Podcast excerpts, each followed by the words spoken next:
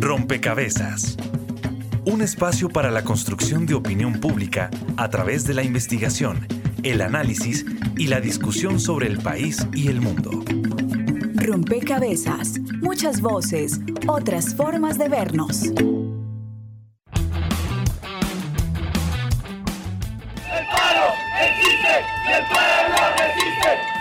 y del pueblo.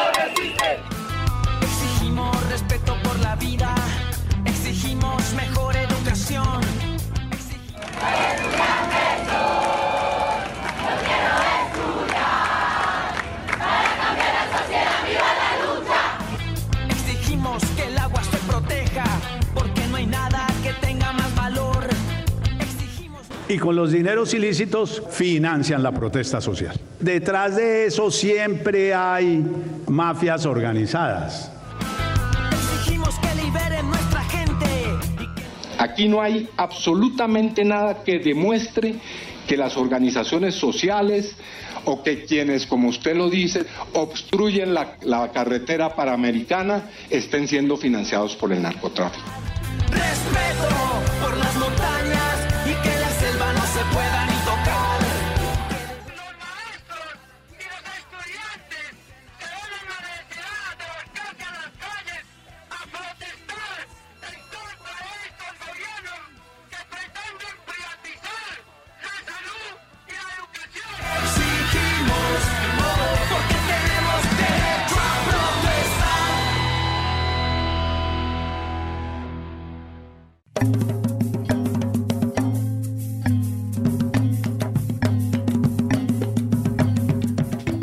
saludo a todos los oyentes, a todas las personas que se conectan y sintonizan a esta hora. Rompecabezas, muchas voces, otras formas de vernos. Y tenemos derecho a protestar, así cerraba nuestra introducción con ese llamado. Y justamente sobre ese tema, pues vamos a conversar en este rompecabezas. Vamos a hablar sobre el derecho a la protesta, a entender qué es y qué no es protestar. Y por supuesto ver cómo eh, ha sido ese mm, trayecto para que esto, este derecho, digamos, sea incorporado en la legislación colombiana.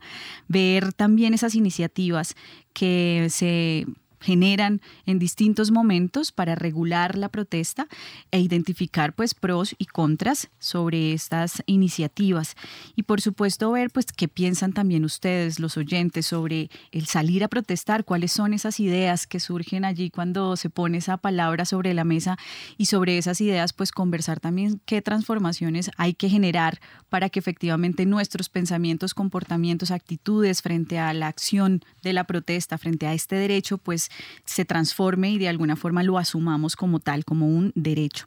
Bajo el eh, derecho de la protesta se entienden también otra serie, un conjunto de derechos, el derecho a la asociación, a la reunión pacífica, a la libertad de expresión, a la huelga. Entonces, de alguna forma, hablar de la protesta nos va a conducir a hablar de validar todos, todas estas expresiones también de, de la constitución política de nuestro país. Bienvenidos entonces a construir este nuevo rompecabezas. Estaremos con ustedes quien les habla, Mónica Osorio Aguiar y Daniel Garrido en la mesa de trabajo. Hola Mónica, saludamos a todos nuestros oyentes que nos escuchan a través de Javeriana Estéreo 91.9 FM.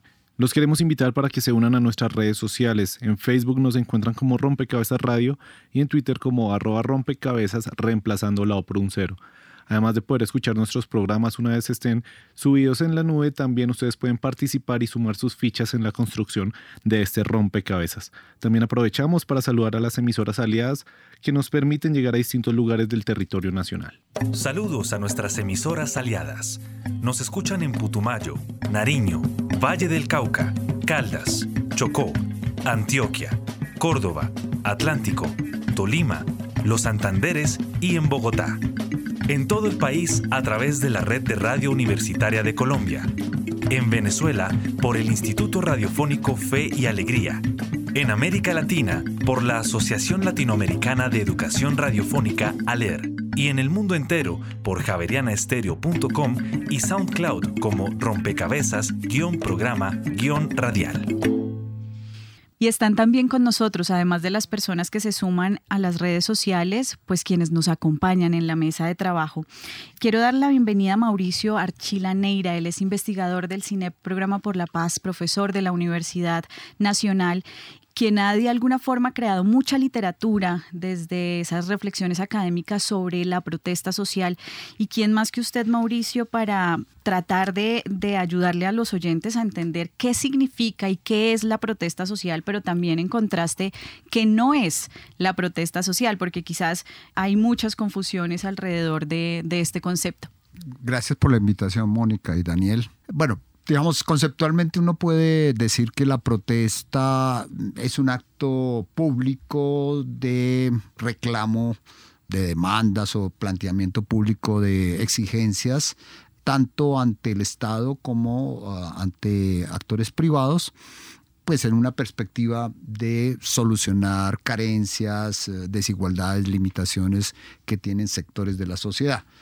Las formas de protesta son, son muy variadas, pues podemos hablar más adelante de eso. La más clásica es la marcha o la manifestación, el paro, la huelga, algunas llamas, llamémoslas contenciosas en un lenguaje un poquito más académico, como el bloqueo de vías, la toma de instituciones o instalaciones físicas, eh, las recuperaciones o invasiones de terrenos y bueno, incluso nosotros consideramos también la, las azonadas.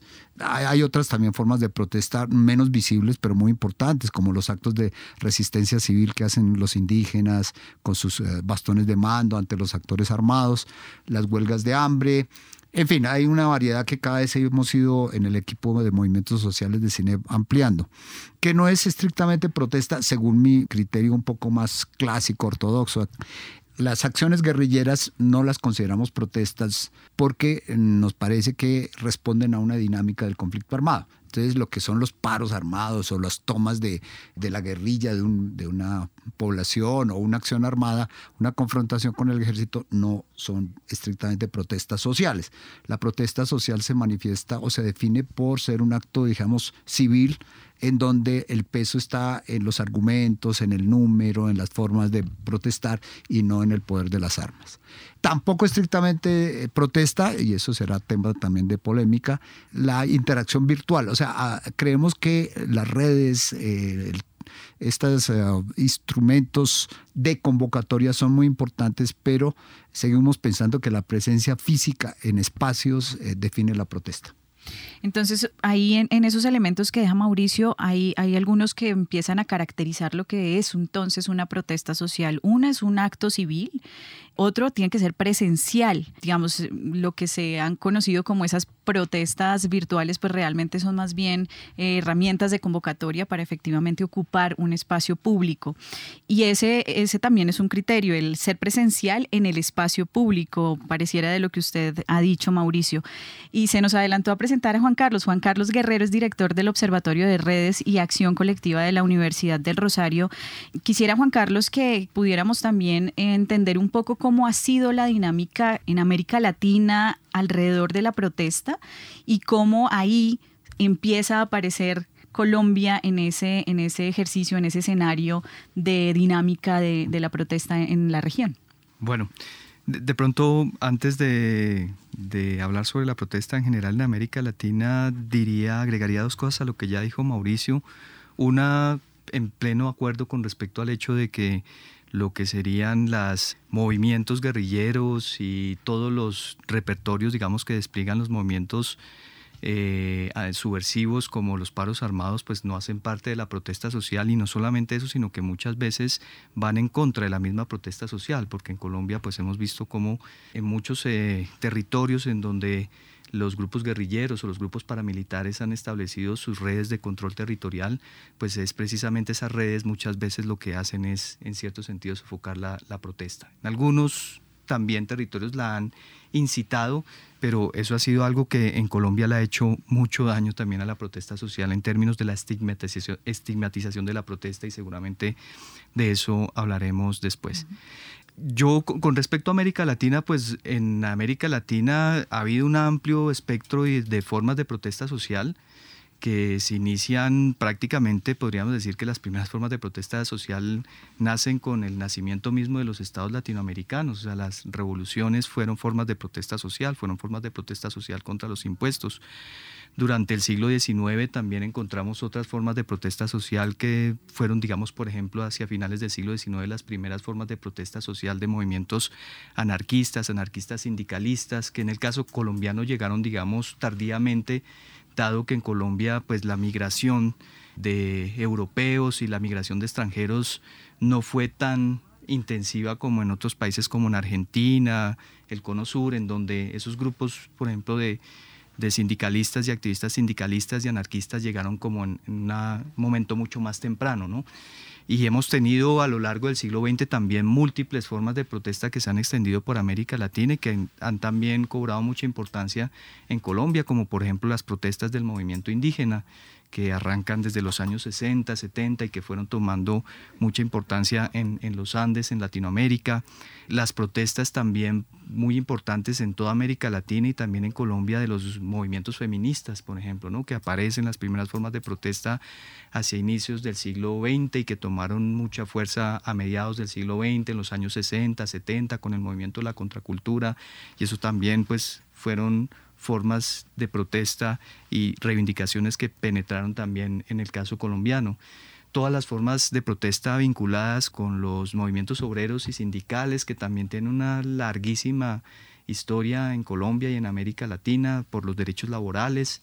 Y en Colombia pues tenemos yo creo que unas formas de protesta que han sido muy particulares y que tienen que ver que están muy vinculadas, digamos, con nuestra realidad nacional, que han sido todas las formas, digamos, de movilización social y de protesta en contra de la guerra y las movilizaciones por la paz, ¿no? que creo que es un poco como un sello muy particular de Colombia si comparamos con otros países latinoamericanos, pues precisamente por la importancia que ha tenido el conflicto armado y la importancia que ha tenido para los colombianos establecer formas de resistencia frente a los actores armados e intentar buscar pues una paz nacional. Bien, ahí está esta lectura eh, también de la región, pero cómo Colombia también empieza a verse en, ese, en esa dinámica regional. Quisiera aprovechar este momento para quizás preguntarle a Mauricio, antes de presentar a nuestro siguiente invitado, si es posible identificar algunos momentos pico en la historia de nuestro país, en donde de alguna forma esos contextos pues estén llamando más a la movilización, a la protesta social, a la gente a expresarse en las calles. Históricamente, como lo señalaba Juan Carlos, puede uno indicar pues algunos momentos, llamémoslo que condensan más eh, protestas. En general, y es muy consistente con las teorías de movimientos sociales, coincide como con momentos de eh, cierta apertura democrática, como de cierta oportunidad política que crea eh, un ambiente de reforma desde el Estado. Pero con esto no quisiera dar la impresión de que la protesta es simplemente una respuesta incluso espasmódica a una iniciativa estatal. Muchas veces, por supuesto, no tiene que ver nada con eso. Ese es un, elemento muy general. Y el otro es que sí hay momentos en donde... Eh, el autoritarismo que ha contenido la protesta por un cierto tiempo eh, es rebosado como decimos en el último libro, cuando la copa se rebosa. Hay momentos en que eh, se rebosa esa copa, la gente no aguanta más y se lanza a las calles. Entonces, ah, dicho eso, uno encuentra, por ejemplo, comienzos del el decenio de los 20, eh, sobre todo en ese momento fue muy fuerte el movimiento sindical, incipiente, inicial, algo el campesino, no mencionaste el estudiantil, pero va a ser muy importante, no muchas protestas, pero en ese momento tuvo muy, muy buena capacidad organizativa. Bueno, es clásica la referencia a finales de los 20, eh, cuando estaba, digamos, en crisis la hegemonía conservadora y la famosa masacre de las bananeras, pues que acabamos de cumplir 90 años, hoy este año vamos a cumplir 91 de esa masacre. Luego va a venir la, la jornada de junio del 29 en Bogotá contra la rosca que está incrustada en la, en la ciudad y en el, en el gobierno. Curiosamente, en la época liberal eh, hay un aumento de las protestas, pero no hay unos picos muy connotados. Eso sigue por unos años eh, a la caída liberal, o sea, en el gobierno de Ospina, 46, 47, y por supuesto, pues hay que hacer referencia al 9 de abril, que fue una protesta nada planificada, respuesta al asesinato de Gaitán. Luego sí va a venir un descenso muy pronunciado en las épocas finales de Ospina, el gobierno de Laureano, Urdaneta y eh, el de Rojas. Pero hacia el final del de Rojas ocurre ese que les decía. No es que Rojas, eh, bueno, fue un dictador a su modo en esa época, no era tan bárbaro como los otros dictadores posteriores de América Latina, pero incluso algunos hablan de la dicta blanda, pero de todas formas pues era represivo y todo esto pero desde el 56 comienza a tomar eh, auge la movilización cívica, ciudadana, estudiantil, y bueno, la caída de Rojas en mayo del 57 es, es otro momento condensado. Así seguimos, pues muy rápidamente, comienzos de los 70, cuando está terminando el Frente Nacional, eh, el 71 fue particularmente un año de mucha movilización. Yo era estudiante aquí de la Javeriana en ese año y nos tocó eh, vivir aún en la Javeriana el paro estudiantil nacional. Luego, pasando muy rápidamente, va a venir el paro cívico del 77, eh, en la época de López Miquelsen con Turbay, como es consistente, disminuye la protesta. A mediados de los 80, con, Belisario y un poco Virgilio Barco, que hay como unas reformas allí de descentralización y todo, también es un momento fuerte de protesta y ahí va a venir esta segunda oleada de violencia, que es la que estamos tratando de superar desde mediados de los 80, eh, sobre todo con el despliegue paramilitar y curiosamente en las estadísticas oficialmente que llevamos en CINEP, disminuye en los años 90 hay un pequeño repunte en el 99 con Andrés Pastrana, con Álvaro Uribe, vuelve a bajar, aunque curiosamente en el 2001, 2007 perdón, y 2008, 2008 él convocó una marcha que hay que reconocer ha sido la más eh, nutrida, eh, el 4 de febrero de 2008 contra las FARC. Después, un mes y dos días después, se hizo una marcha más pequeña, más organizada, más en la tradición de izquierda contra los paramilitares, pero esos dos años fueron muy, muy marcados de protesta. Y bueno, para ir cerrando, 2013 ha sido el año de más protestas eh, registradas en, en nuestra base de datos, que fue el famoso paro eh, agrario que sí existió y que Juan Manuel Santos después reconoció que sí había existido. Pues ahí está este recorrido muy breve sobre los hitos o los momentos que han marcado la protesta en nuestro país.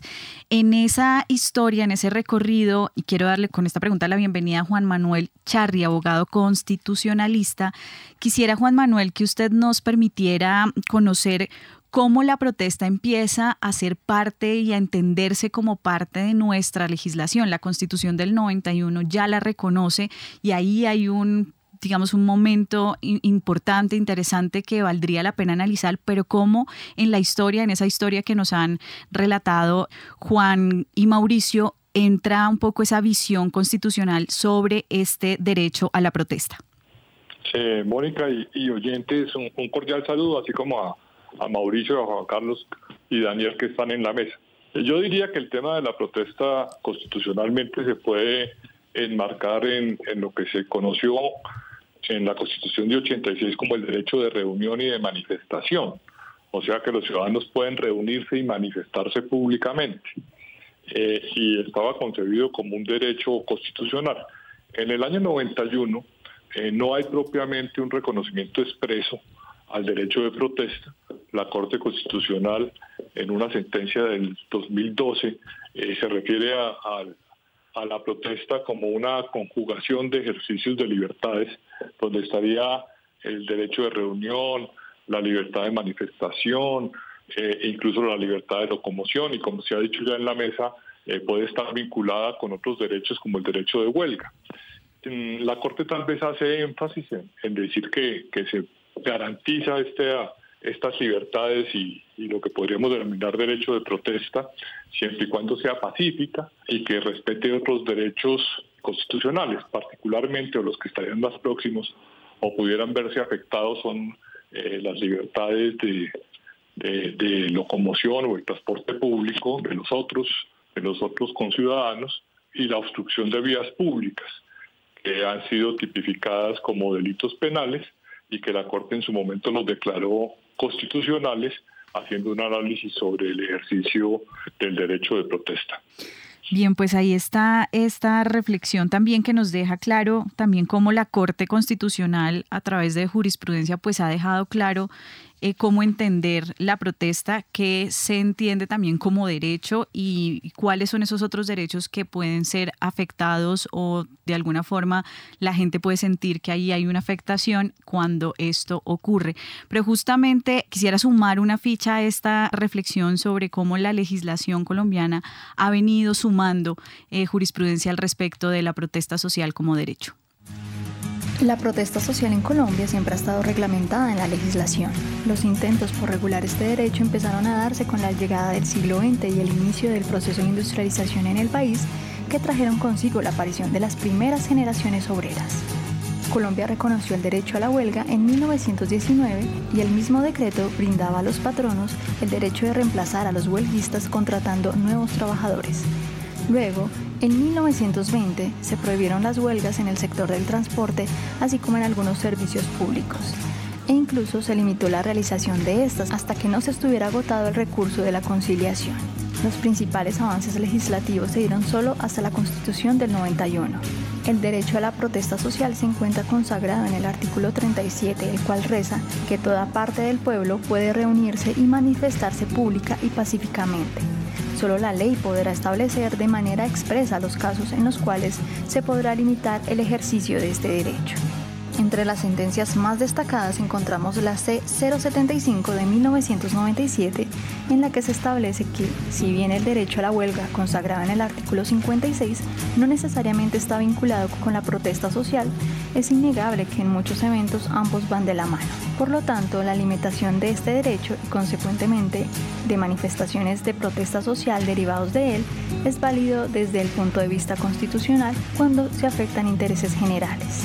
La protesta social no está criminalizada en Colombia, pero existen delitos que al parecer están dirigidos a judicializar actos relacionados directamente con el derecho a la protesta bajo el supuesto de extralimitación o abuso, como lo son la perturbación del servicio de transporte público, la obstrucción de vías públicas que afecten el orden y la azonada, los cuales están contemplados en el Código Penal. De otro lado se encuentra la regulación policiva, comprende principalmente el Código de Policía y la Ley 1801 del 2016 que a su vez contiene una serie de disposiciones para regular directa o indirectamente la protesta pacífica.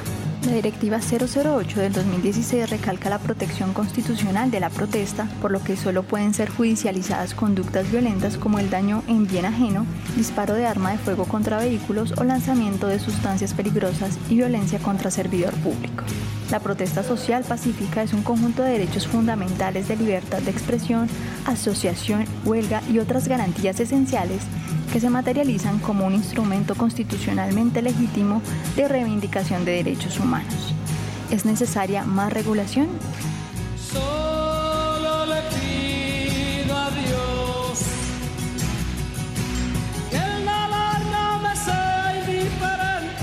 informó para Rompecabezas Jenny Castellanos. Bien, ahí están otras directivas que se han generado también recientemente eh, alrededor del tema de la protesta, sobre todo pensando en la regulación de esta y nos deja, digamos, la nota una pregunta abierta a la mesa y es si es necesario regulación, eh, pensar en normativas para regular la protesta.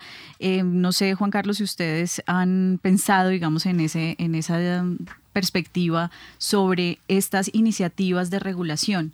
Pues lo primero que uno tiene que decir es que si es necesaria una regulación en la medida en que la protesta social no es un derecho absoluto. Como todo derecho, digamos, el, el gran reto de cualquier Estado es la garantía simultánea de múltiples derechos. Entonces, pues uno no puede, digamos, pretender que la protesta sea un derecho absoluto que implique la vulneración de otros derechos de otros ciudadanos. ¿no? Por ejemplo, particularmente pienso en el derecho a la vida. ¿No? Entonces uno no puede, digamos, en, virtud del derecho a la protesta, ir en contra del, eh, o vulnerar el, derecho a la vida de otras personas. Entonces, obviamente, desde esa perspectiva, siempre la protesta necesita una regulación y digamos uno revisa todos los instrumentos internacionales que se refieren al tema digamos de los derechos humanos o que se refieren al tema de los derechos civiles y políticos está bastante claro en esos instrumentos, por ejemplo el Pacto Internacional de Derechos Civiles y Políticos, pues que ahí el ejercicio de ese derecho requiere y solamente debe estar sujeto a unas restricciones que son restricciones establecidas precisamente por la ley. El problema es cómo regularla. Y el problema es, digamos, qué tipo de regulaciones son las que se, se pueden establecer. Los instrumentos internacionales, ah, por ejemplo, el Pacto de, Internacional de Derechos Civiles y Políticos, establece, en primer lugar, que toda restricción que se establezca tiene que ser restricción establecida por la ley, no puede ser una restricción arbitraria de la protesta. Entonces, tiene que estar de alguna manera siempre establecida por la ley, de ahí la importancia, digamos, de la discusión que tenemos hoy en Colombia de la necesidad de una ley estatutaria que regule la, la protesta social.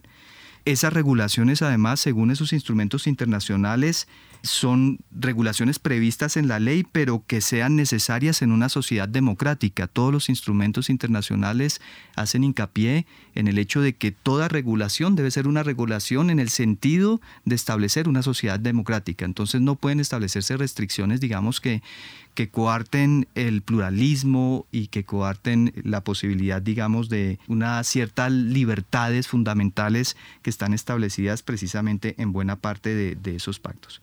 El problema es cómo lo aterriza uno en una regulación concreta y específica a, nivel estatal. Juan Manuel, usted, digamos, nos puede ayudar a comprender también cuáles han sido esas aproximaciones ya concretas que se han hecho y, tal vez a problematizar la, la, forma como se está buscando regular la protesta en Colombia. ¿Cuál es su reflexión sobre esas iniciativas legislativas, esas iniciativas de tratar de controlar, regular la protesta social en nuestro país? Bueno, yo diría que en el Código de Policía y Convivencia se reguló el derecho a la protesta social eh, bajo el título de, regulación al derecho de reunión y manifestación. Lo que ocurrió es que la Corte Constitucional, al estudiar eh, la constitucionalidad de esas disposiciones, eh, encontró que el Congreso no tenía competencia para hacer la regulación a través de una ley ordinaria y declaró inexequible esos artículos. Eh, con un eh, llamado al Congreso, con una exhortación para que se expidiera una regulación a través de una ley estatutaria, eh, con la modalidad de una declaración de inexequibilidad diferida, que incluso venció, si mi memoria no me falla, ahora en junio del 2019, dándole un plazo al Congreso para que regulara ese derecho. Eh, regulaciones que tienen que ver básicamente con la protección de otros derechos, con la notificación a las autoridades municipales de que se va a adelantar la protesta, con el acompañamiento por parte de la fuerza pública o de la policía a esas manifestaciones. Digamos que ya el Código de, de, Policía y Convivencia nos da unos referentes de cómo el legislador quiso regular ese derecho y por tratarse de un derecho fundamental, no se podía hacer a través de una ley ordinaria y se requiere que sea a través de una ley estatutaria. En esa perspectiva, Mauricio, usted ha estado cerca de organizaciones sociales que han generado lineamientos para esa ley estatutaria, también ha estado cerca de estas reflexiones sobre el código de policía y su relación con la regulación de la protesta. ¿Qué se está pensando, digamos, desde las organizaciones sociales sobre esta iniciativa de regular la protesta social? Sí, yo comenzaría diciendo que si bien reconozco, por decirlo así, la necesidad sobre todo desde la convivencia ciudadana, de una regulación de la protesta para garantizarla y al mismo tiempo los derechos fundamentales, casi que por definición me atrevería a decir que los movimientos sociales, las protestas son extrainstitucionales, que va a ser muy difícil regular algo que pertenece precisamente al ámbito de una expresión eh, no institucionalizada por definición. Pues, y eso se experimenta en la cotidianidad, pues yo como profesor de la Universidad Nacional pues salgo a veces a acompañar a los estudiantes en sus marchas y cosas de esas. Entonces digamos que eh, está ese elemento pues de la teoría jurídica la, y la, el derecho y un poco la práctica que eh, hay que reconocerlo así. Por eso pues sonaba un poco tan, no sé, desproporcionada las primeras declaraciones de Botero antes de ser ministro, cuando exigía pues eh, más o menos un orden, un control en la protesta y sobre todo que respondiera a los intereses de todos los colombianos. Es, es decir, es pedirle a la protesta es anular un poco su sentido, porque responde precisamente a la dinámica de desigualdades concretas.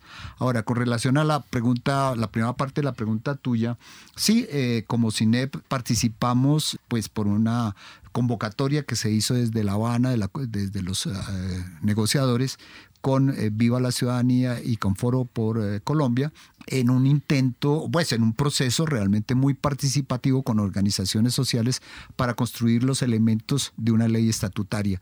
Y eso quedó bastante avanzado. A eso se articuló luego la, la, sentencia de la Corte con el Código de Policía. O sea, tanto desde los acuerdos de La Habana, el punto 222, como desde lo que fue la, declaración de la Corte se estaba exigiendo y se está exigiendo una ley estatutaria. En este momento en el Congreso eso está trancado.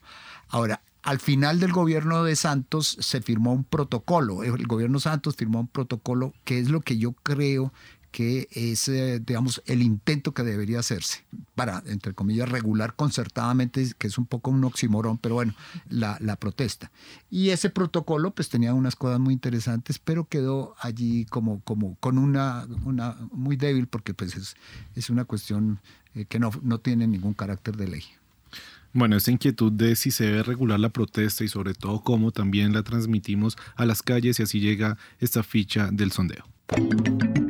Eh, yo estoy de acuerdo con que se hagan protestas, claro, porque considero que es un mecanismo que tiene el pueblo para hacerse escuchar y para expresar em, cuando no está de acuerdo con cosas que están pasando, con decisiones que toman los quienes nos gobiernan. Yo pienso que las protestas no se deben regular porque es una manera en que las personas pueden expresar su inconformismo dependiendo los temas a tratar pues en esa situación. Yo sí estoy de acuerdo con que se hagan protestas, pues obviamente no absolutamente de acuerdo, pero, pero pues tampoco es posible desconocer el hecho de que muchas de las de los derechos de los cuales usamos ahora y pues de los temas de equidad de género, pues se han conseguido así a través de, de las protestas. Opino que o sea, el Estado debería permitir esos espacios, pero pues deben ser de una manera pacífica, ¿no? Que de pronto no se, no se perjudiquen a otras personas, a, a, los que no les afecta lo que está pasando. O sea, las personas a las que les afecta cualquier cosa por la que estén protestando, pues deberían ser escuchadas, pero en una situación controlada, Las protestas nacen, bueno, se hacen de manera espontánea y si se regulan pues no sé, de pronto habría como un conducto para hacer una protesta, ya no tendría como el mismo sentido, el mismo fin. Bueno, escuchamos algunos testimonios de los ciudadanos. Algunos de ellos decía los derechos o algunos derechos se consiguen es gracias a la protesta. A eso queremos sumar otra ficha y es una encuesta que le hicimos a nuestros usuarios preguntándoles, ¿cree que la protesta en Colombia logra cumplir con los objetivos que motivaron la movilización? Sí, 33%, no 67%. En este sentido, me gustaría extenderle un poco esta pregunta a Mauricio. Primero, saber si sí hay, es medible o, qué, tan, qué tanta relación hay entre lo que se consigue o lo que no se consigue y, la manifestación. Y segundo, qué pasa con esas demandas y esos derechos que se expresan por vía de la protesta social. Sí, Daniel, eh, realmente es muy difícil hacer la evaluación de los resultados de las protestas. Eh, pues en un librito que escribí, Idas y Venidas, Vueltas y Revueltas, al final, precisamente a raíz del poema ese de tantas idas y venidas, tantas vueltas y revueltas, quiero, amiga, que me digas, ¿son de alguna utilidad? Entonces, yo me hago esa pregunta y reconozco que es muy difícil eh, responder porque dos cosas primero, cuantificar eso no siempre es posible. O sea, tú puedes decir, por ejemplo, cuánto han aumentado los salarios o qué tantas prestaciones sociales han logrado los sindicatos o incluso qué número de empleo formal se ha conseguido. Ahí podría uno decir, o cuánta tierra se ha recuperado, en fin, cuántos servicios públicos se han mejorado. Pero de ahí en adelante la cosa se vuelve muy indeterminada porque hay mucha protesta que tiene que ver con derechos culturales, con eh, políticas mucho más abstractas o más generales, con elementos incluso de carácter simbólico. Y el otro lado de, de, la cosa es que a veces el resultado no necesariamente es el que se esperaba, sino el mismo proceso de hacer visible, por ejemplo, a un actor, eso significa ya algo, ¿no es cierto? Hay poblaciones que estaban absolutamente olvidadas y que de pronto por una protesta se hacen visibles y eso en sí, entre comillas, es un logro. Por supuesto que eh, pasa lo que pasa en el Chocó, que pasa en el Pacífico, en Buenaventura, que tienen que hacer un paro para que eh, les cumplan lo que no les han cumplido desde los años 60, pues cuando García Márquez se inventó un paro cívico, pero de ahí en adelante no se los ha inventado García Márquez, no se lo inventó, sino que la gente ha tenido que recurrir. Y uno ve ahí sí que la recurrencia, la, permanencia de una serie de reclamos. Entonces, puedo entender la opinión en el, en el, sentido de que de pronto no se ha logrado mucho como se pretendía, pero a, veces el, proceso mismo es un logro. Pero terminaría con una nota también positiva, es decir, no, no, no todo ha sido negativo. Por ejemplo, yo diría que la movilización estudiantil del año pasado consiguió, no todo, pero bastante. Y lo mismo la MAN en algún momento, y bueno, ahí podríamos poner ejemplos un poquito más optimistas. Y en esa perspectiva más optimista con la que cierra Mauricio, quisiera antes de despedir a Juan Manuel Charri, porque no puede seguir acompañándonos en Rompecabezas, hacerle una pregunta a Juan Manuel, y es de alguna forma, ¿por qué y para qué, digamos, los colombianos apropiarnos del derecho a la protesta? Porque de alguna forma a veces sentimos que son otros, que eso es un problema de otros, y que quizás eh, vale la pena es hacer ese llamado para hacer ese derecho mucho más propio. Bueno, eh, la Corte Constitucional ha señalado que la protesta es una forma de llamar la atención de las autoridades y de la comunidad, de la sociedad, de visibilizar ciertas carencias o cierta problemática de sectores de la sociedad. En ese sentido, sin duda, es un instrumento de utilidad para que se vean los problemas y se vean las insatisfacciones de ciertos sectores.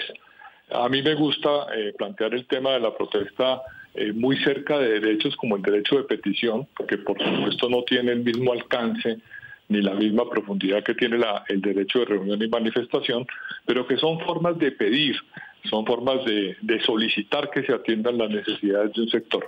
En ese orden de ideas yo creo que hay que tener a la protesta como un derecho y como una forma de comunicación entre sectores y las autoridades. Bien, muchas gracias. Como una forma de, de, pedir, de solicitar y yo le sumaría de exigir también el cumplimiento de algunos derechos. Vamos a hacer una pausa en este rompecabezas y ya volvemos porque a lo que nos vamos a enfrentar es a ver también esa relación que existe entre la violencia y la protesta social que nos ha llevado a la estigmatización y a la represión. Están escuchando Javeriana Estéreo, sin fronteras. Escucha conversación en tiempo de bolero. Dirige César Pagano, tradicional programa, es puro sentimiento. Disfrútelo a través de los 91.9 FM de Javerian Estéreo todos los domingos a las 8 de la noche y los miércoles a las 7. El bolero, el desfile de la caravana sentimental, según afirmó Carlos Fuentes.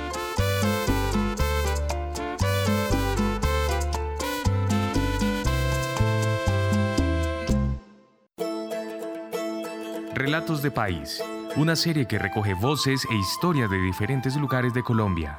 La dieta no es solo que la mamá, eso es de los dos. Él mismo, mi papá no conseguía a nadie más, él mismo la cuidaba, él mismo le hacía de comer, él mismo le lavaba la ropa al bebé.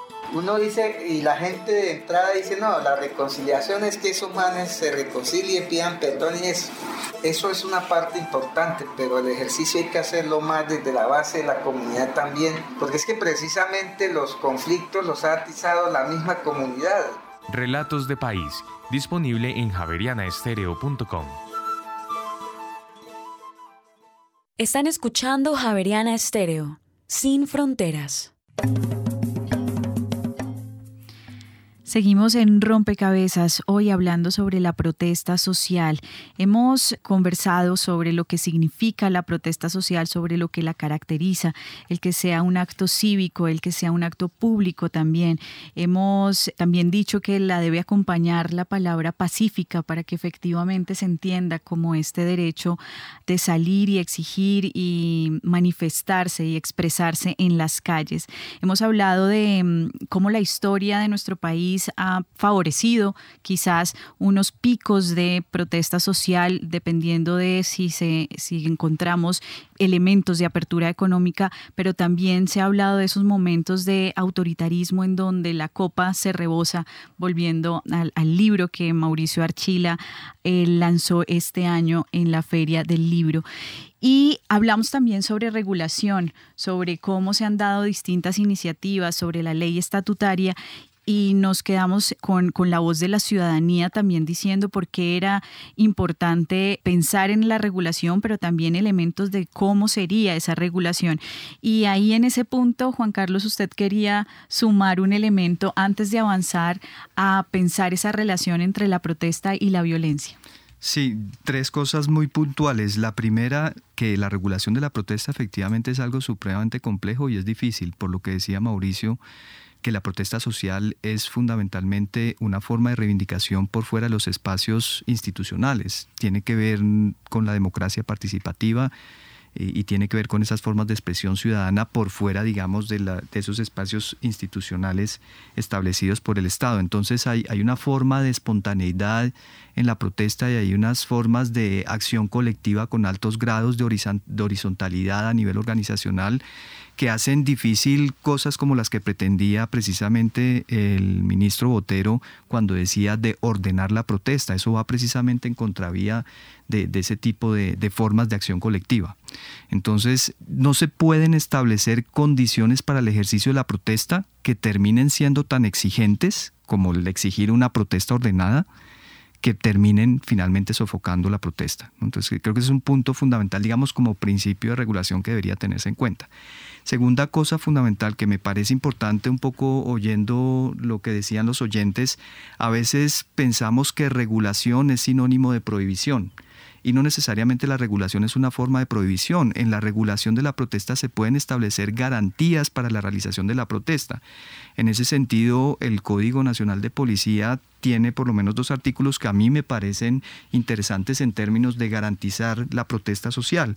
Uno de los artículos dice que quien irrespete las manifestaciones y reuniones de las personas en el espacio público en razón a su etnia, a su raza, a su edad, a su género, a su orientación sexual, puede ser objeto de una medida correctiva como una multa. Y en otro artículo del Código de Policía también dice que está prohibido divulgar mensajes engañosos en torno a quienes convocan o participan en las manifestaciones o señalamientos falsos respecto a las personas que convocan en relación de los manifestantes, digamos señalamientos diciendo que hacen parte de grupos armados. Eso está en el Código Nacional de Policía y es una forma de garantizar la protesta.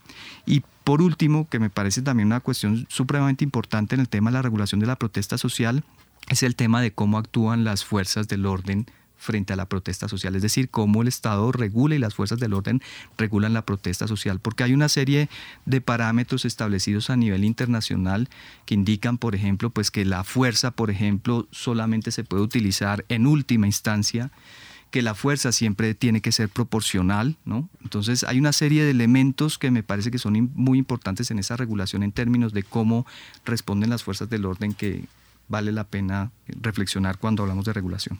Bueno, precisamente ya eh, Juan Carlos nos permitía ver que también hay algunas ideas asociadas a la protesta y por eso quisimos preguntarle a nuestros usuarios en Twitter. ¿Usted asocia la protesta social a vandalismo, exigencia de derechos o debilidad estatal? 8% vandalismo, 8% debilidad estatal y 85% exigencia de derechos. Bastante claro como cuál es eh, la visión que tienen nuestros usuarios de la protesta social. Sin embargo, también hay otras ideas otros imaginarios que se construyen alrededor de la protesta social, de pronto desde los medios, que también terminan tal vez en una estigmatización de la misma protesta. Mauricio, ¿Cuál es de pronto su lectura sobre estas imágenes que se construyen alrededor de la protesta social? Dos precisiones y, respondo brevemente la, pregunta. Pues eh, en el excelente resumen que hizo Mónica, eh, dos aclaraciones. Yo hablaba de apertura eh, política, no tanto económica, pero también podría en algunos momentos la apertura económica mm, haber propiciado la protesta, pero bueno.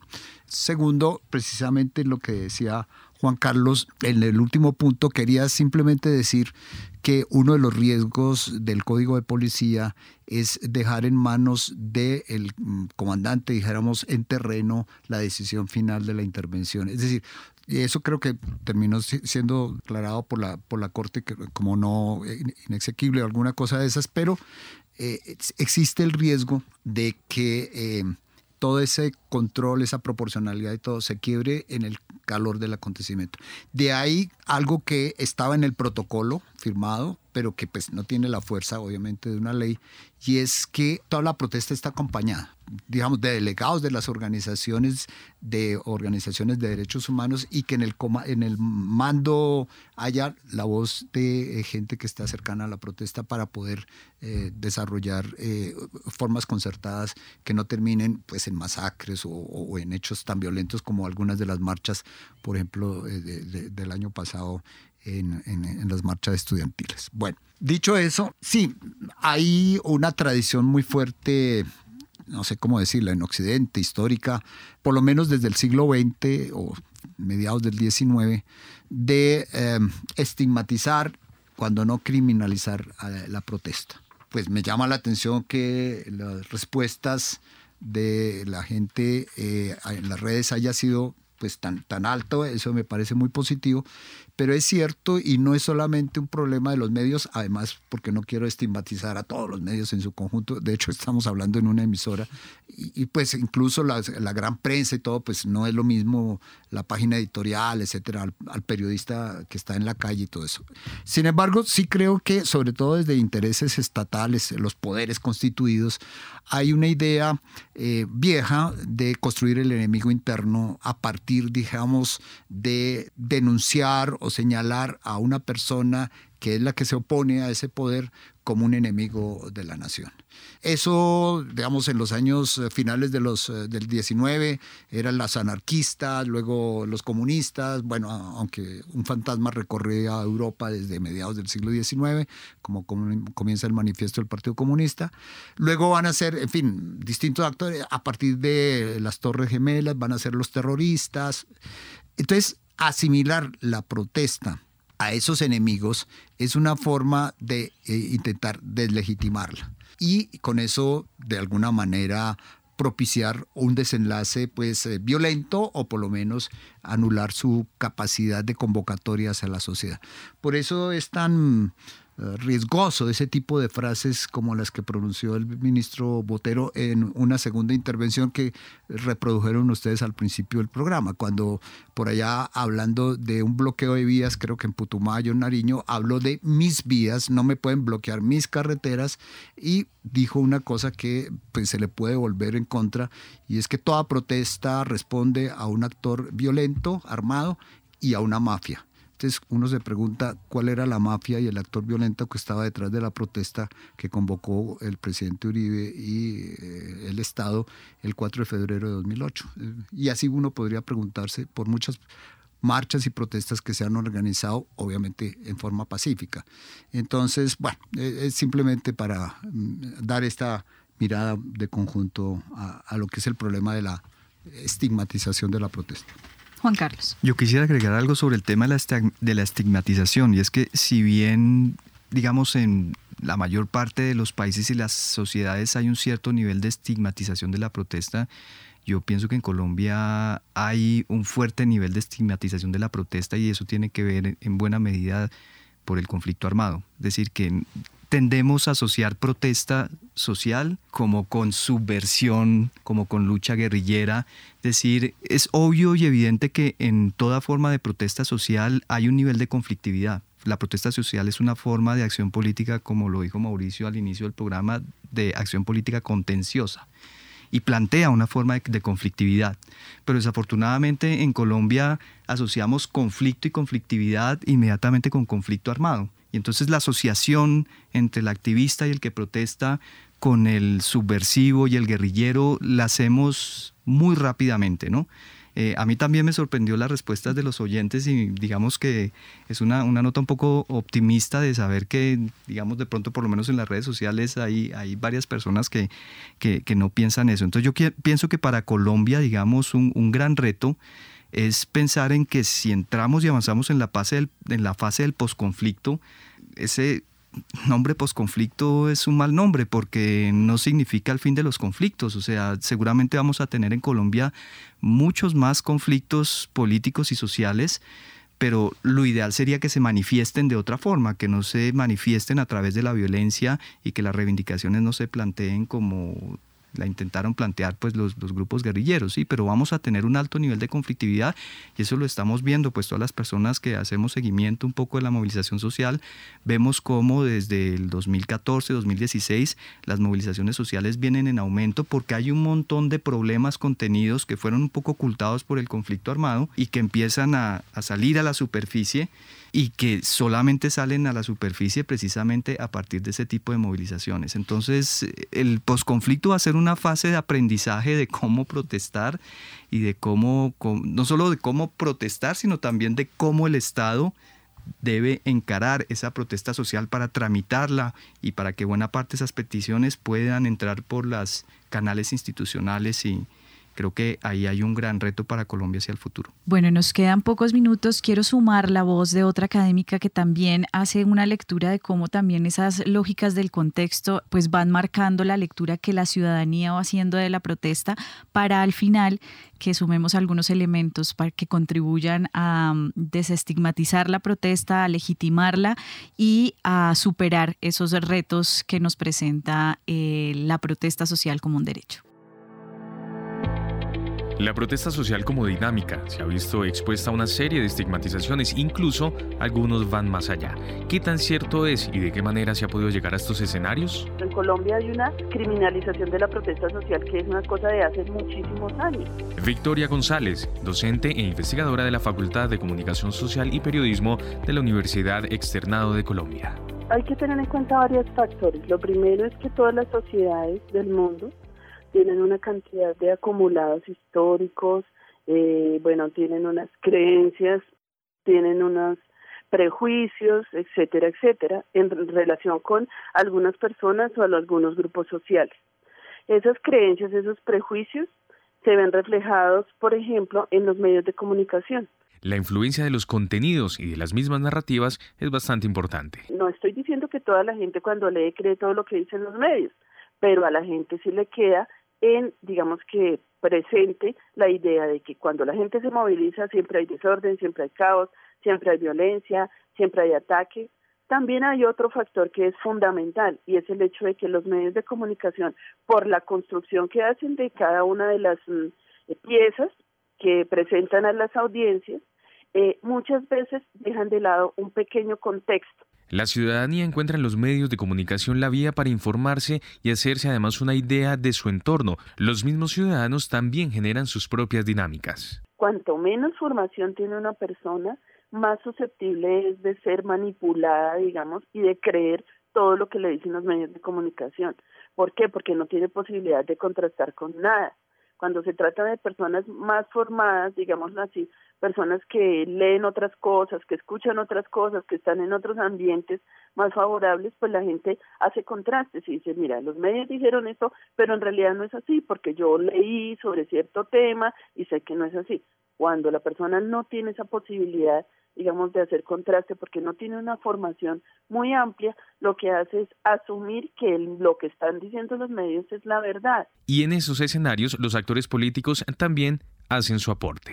Yo creo que son los primeros porque además hay que tener en cuenta que son los que más voz tienen en los medios de comunicación. La gente no escucha a los políticos porque se sienta a, no sé, a poner un discurso de alguien. La gente escucha a los eh, políticos a través de los medios y de las redes. Entonces estas personas son las que más promueven eh, las imágenes negativas de sus contrincantes. Eh, y no solamente, pues a veces incluso eh, dicen cosas que saben que no son ciertas acerca de una persona, pero finalmente pues la gente escucha eso y es muy difícil volver atrás.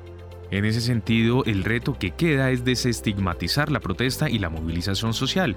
¿Pero de qué manera? Informa para Rompecabezas Juan Sebastián Ortiz.